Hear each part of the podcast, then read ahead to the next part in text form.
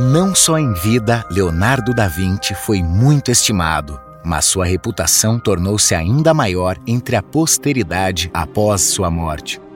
Escreveu Vasari, o primeiro historiador de arte, em 1550. Mais de cinco séculos após sua morte, o gênio ainda inspira a mesma admiração. E mesmo agora, ele está quebrando recordes. Em 2017, Salvatore Mundi, uma pintura atribuída a ele, embora isso seja contestado, foi vendida por 450 milhões de dólares.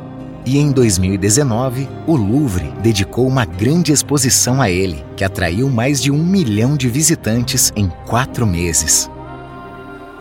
Reunindo suas maiores pinturas e muitos desenhos, o museu celebrou uma mente excepcional e de curiosidade ilimitada. Da Vinci explorou muitas áreas do conhecimento, incluindo perspectiva, astronomia, geometria, arquitetura e engenharia. Cada época criou sua própria lenda sobre Leonardo. A partir do século XVI, ele foi celebrado como pintor. No século XIX, a descoberta de seus manuscritos esquecidos o tornou famoso como engenheiro. Mais recentemente, algumas pessoas tentaram manchar essa imagem, apontando lacunas no conhecimento de Leonardo da Vinci e alegando que ele era uma fraude. Mesmo que algumas dessas críticas fossem legítimas, o mito do homem universal, capaz de inventar o futuro, prevaleceu. Afinal de contas, ele projetou máquinas voadoras e tanques. No entanto, nada predispôs o menino, nascido em 1452 no interior da Toscana, a tal glória. Você está ouvindo Ecos da História, por trás das lendas, o podcast que conta a verdadeira jornada de alguns dos personagens mais lendários da história. Enquanto a franquia Assassin's Creed completa 15 anos, viaje de volta por 2.500 anos de história para conhecer os homens e mulheres cujo destino os levou à grandeza. Descubra suas histórias e traga suas lendas de volta à vida.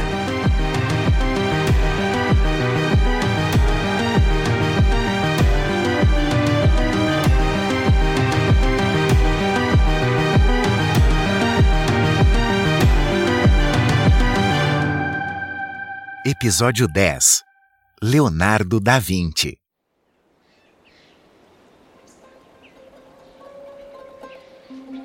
Nascido em Vinci, uma pequena cidade no meio do caminho entre Pisa e Florença, Leonardo era filho de Pietro da Vinci, um tabelião, e uma mulher chamada Caterina, sobre a qual não sabemos quase nada. Leonardo não seguiu os passos de seu pai, Frequentar a universidade estava fora de questão, pois ele nasceu fora do casamento. Cercado pelo amor de seus avós, ele era autodidata. Ele devorou Metamorfoses de Ovídio e passou a maior parte do tempo contemplando a natureza.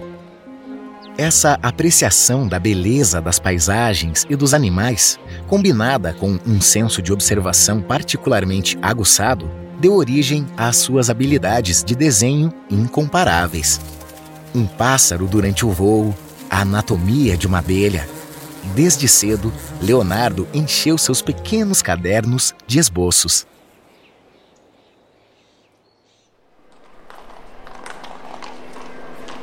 Em 1466, o jovem mudou-se para Florença.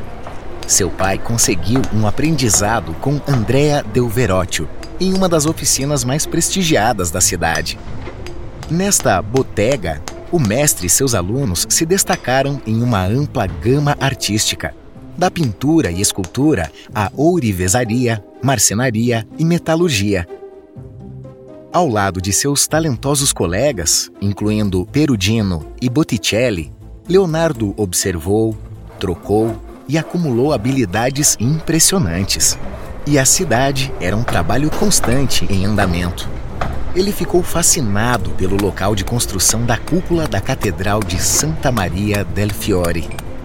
Os engenheiros projetaram guindastes especiais para posicionar os materiais de construção com grande precisão, quase 100 metros acima do solo.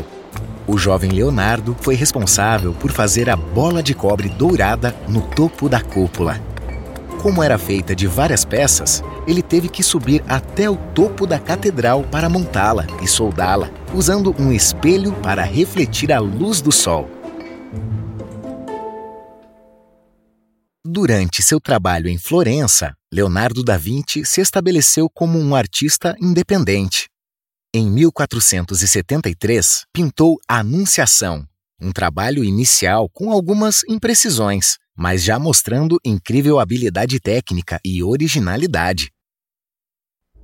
No entanto, quando ele montou sua própria oficina cinco anos depois, aos 26 anos, ele lutou para se destacar na competição acirrada.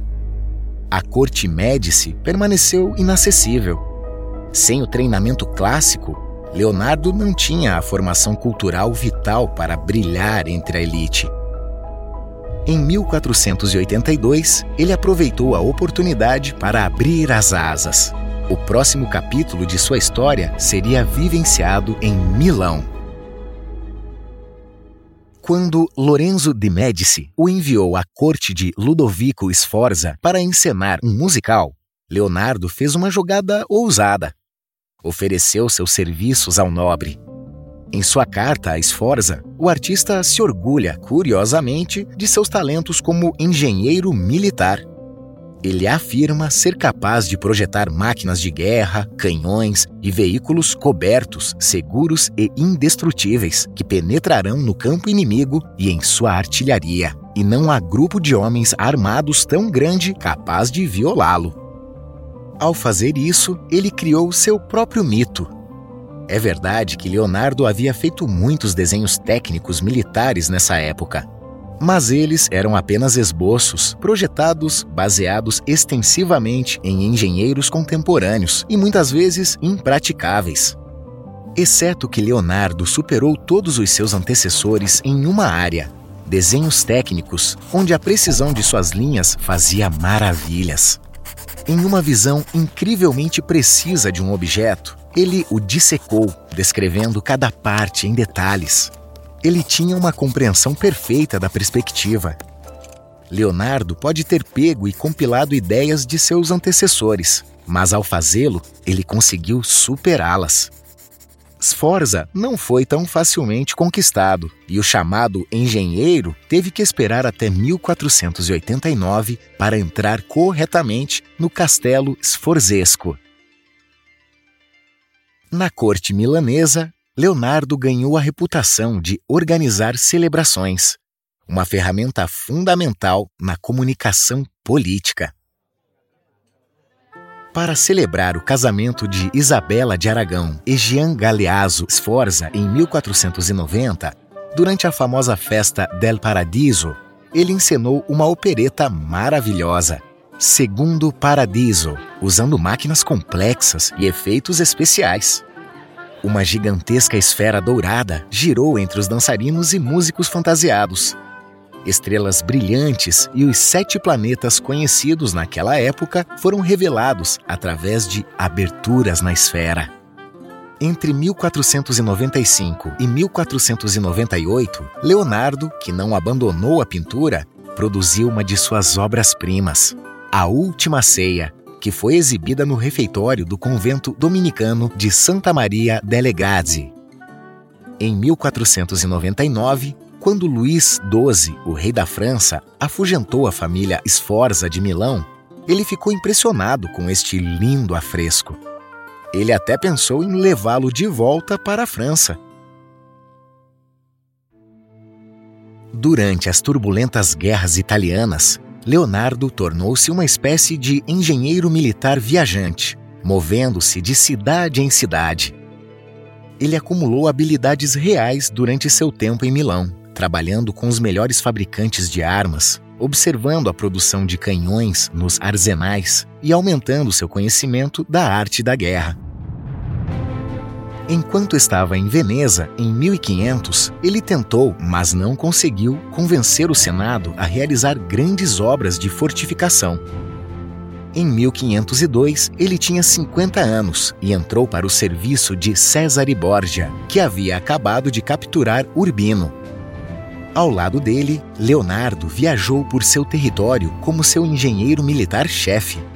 Ele projetou máquinas de guerra, fortificou fortalezas e desenhou mapas. O mapa de Imola, que ele criou em 1502, revolucionou a cartografia. Seu projeto ofereceu a primeira vista de uma cidade de cima. Mas a ascensão de César e Borgia chegou ao fim em 1503, quando ele foi preso por seus rivais. Leonardo então voltou para Florença. Foi quando ele começou o retrato de Lisa del Giocondo, que nunca foi entregue ao rico comerciante de seda que o encomendou. Mal sabia ele que era casado com a modelo mais famosa de todos os tempos.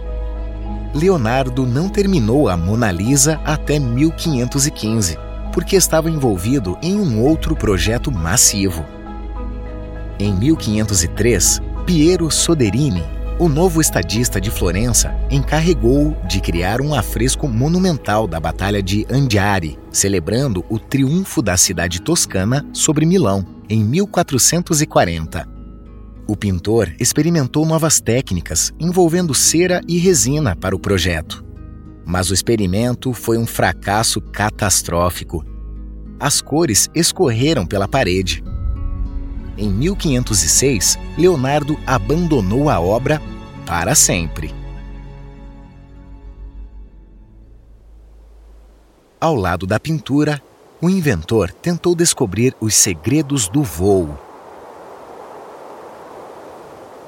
Essa obsessão de longa data pode ser vista em muitos desenhos na sua Codex sobre o voo dos pássaros de 1505. No jogo Assassin's Creed 2, Ezio Auditore usa um protótipo de máquina voadora projetado por seu amigo Leonardo para entrar no Palácio Ducal em Veneza, onde os cavaleiros templários estão ameaçando matar o Camerlengo. O dispositivo usado pelo herói é um ornitóptero com asas articuladas. Leonardo realmente projetou tal máquina, com o objetivo de imitar a forma e o bater das asas de uma ave de rapina. Mas nunca teria funcionado devido à falta de um motor suficientemente potente. O cientista não inventou o avião, longe disso. Por outro lado, ele é inquestionavelmente um precursor da biomimética, sendo a inovação técnica inspirada na natureza a observação cuidadosa das aves em voo lhe permitiu isolar o princípio da sustentação.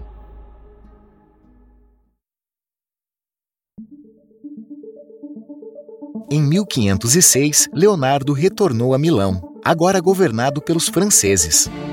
Ele se tornou o principal organizador das celebrações na pequena corte que se formou em torno do marechal da França, Charles d'Amboise.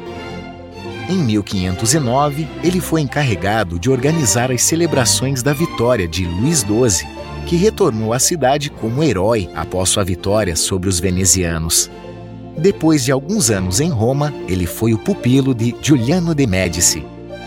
Leonardo aceitou um convite de Francisco I em 1516.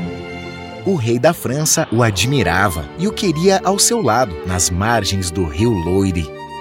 Mais do que minha coroa, você será a joia do meu reino, prometeu o rei. Depois de uma jornada cansativa, um Leonardo envelhecido mudou-se para o Manui du Clos, uma casa senhorial que lhe foi dada pelo monarca, a apenas algumas centenas de metros de sua própria residência, o Château d'Amboise. O cientista trouxe consigo seus livros e manuscritos preciosos, bem como alguns de seus melhores trabalhos, incluindo a Mona Lisa. O jovem Francisco I estava no auge de sua glória após sua vitória sobre Carlos V em Marignan. Ele lhe deu uma pensão de mil coroas e o nomeou primeiro pintor, engenheiro e arquiteto do rei. Para o rei da França, Leonardo voltou a ser um grande orquestrador das festividades da corte. Em abril de 1518, ele construiu seu leão mecânico para o batismo do Delfim Francisco. Quando o rei tocou o animal mecânico, uma escotilha secreta se abriu em seu peito, liberando lírios em referência à flor de lis, o símbolo da realeza francesa.